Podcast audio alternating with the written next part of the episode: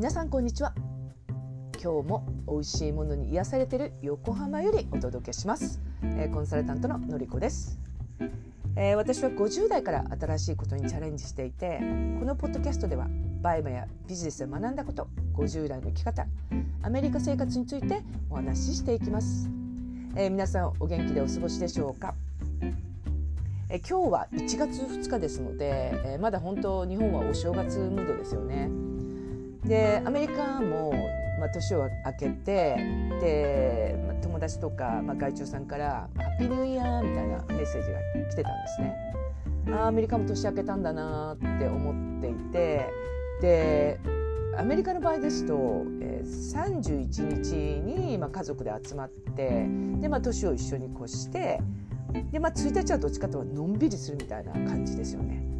で2日からもう通常通りに、まあ、仕事が始まるのでですのでこうお正月ムードっていうよりもこう何ですかね2日間の連休で、まあ、その中に大きなイベントがあったみたいな、うん、感じですね。うん、でなのでやっぱり日本の方がこうお正月ムード、まあ、いっぱいなので私はやっぱり日本のお正月が好きですね。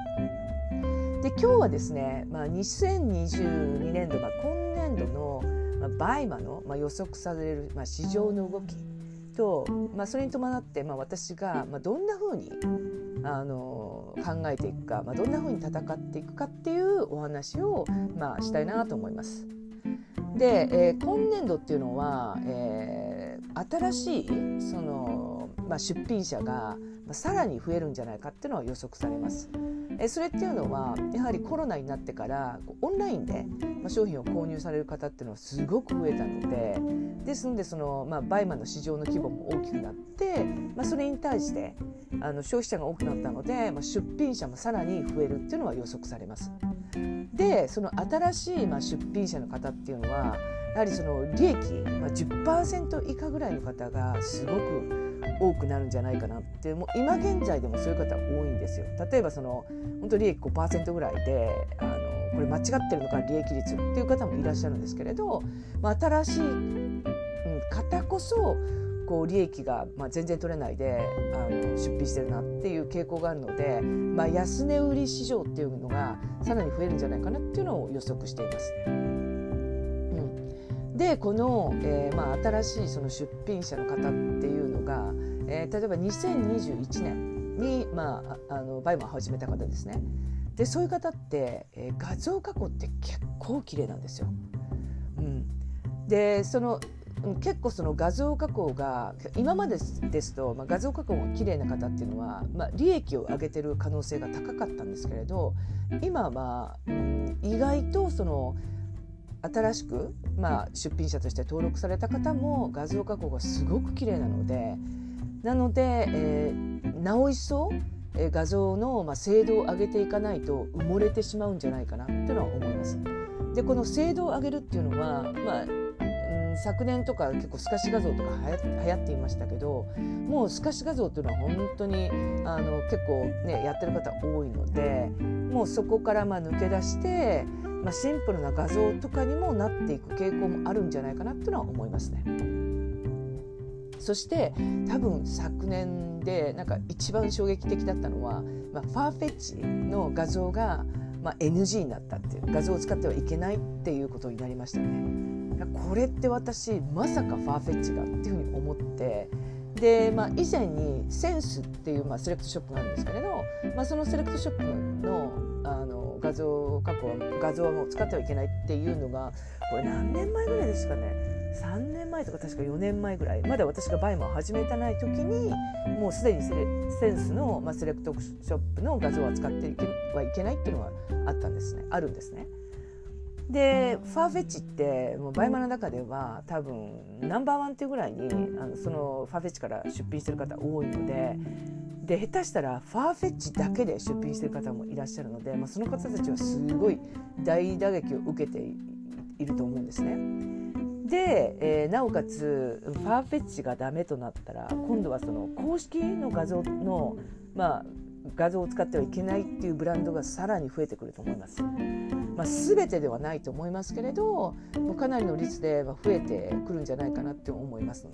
ですので、まあ、その対策をどうするかっていうのも、まあ、今年、まあ、考えては考えていかなければいけないですし、まあ、例えばその問題ない、まあ、セレクトショップから出品するとか、うん、あとはその、まあ、インスタグラムからあのの画像をまあ使うとか、下手したら本当に店舗に行って、まあ、写真を撮ってもらうとかあとは店舗の店員さんからあの商品の写真を送ってもらうっていう、まあ、そういう対策も、まあ、考えていかなければいけないかなっていうのは思います。もう一つ、えー、考えていますのが、えーまあ、セレクトから、えー、日本へ、まあ、直送をしていただくっていう戦略とあとは、まあ、直営店直送っていうことで、まあ、直営店から日本へ直送していただく戦略がさらに増えるんじゃないかなと思います。でこれは、えーまあ、日本在住の方がやってる戦略というか、まあ、日本在住の方がすごく多いんですけれどやはりその日本在住の方はオンラインで、えーまあ、購入ができないので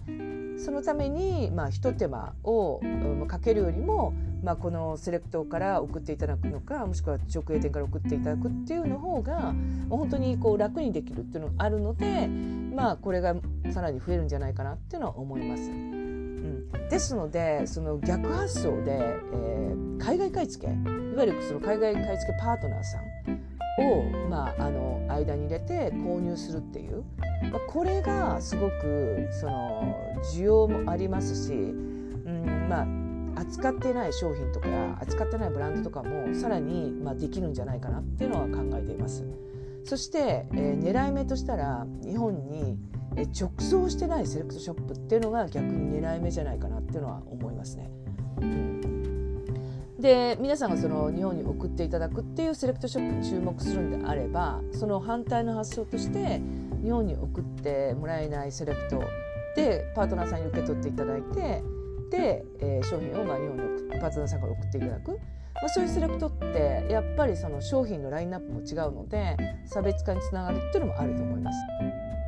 え、今回は4つのことを挙げさせていただきました、え、今年度、まあ、 BUYMAの市場はどんなまあ、感じになるのかなっていうことなんですけれど、まあ、1つ目は、えー、新しい出品者がさらに増え、まあ、利益10%以下のショッパーが多くなるのではないかっていうことですね。で2つ目は、えー、画像加工が綺麗なショッパーさんがさらに増えるので画像加工のまあ精度上げがまあ必要っていうことです。で3つ目が、えー、画像が、まあ、NG のブランドもしくは、えー、セレクトショップが増えるので、まあ、その対策を取った方がいい。最後にセレクトからの直送、えー、そして、まあ、直営店直送の戦略がさらにまあ増えるっていうことですので、まあ、その反対の、えー、思考として、えー、パートナーさんに受け取っていただくっていうのが差別化につながるっていうお話をさせていただきました。今日も、えー、素敵な一日をお過ごしください。それでは。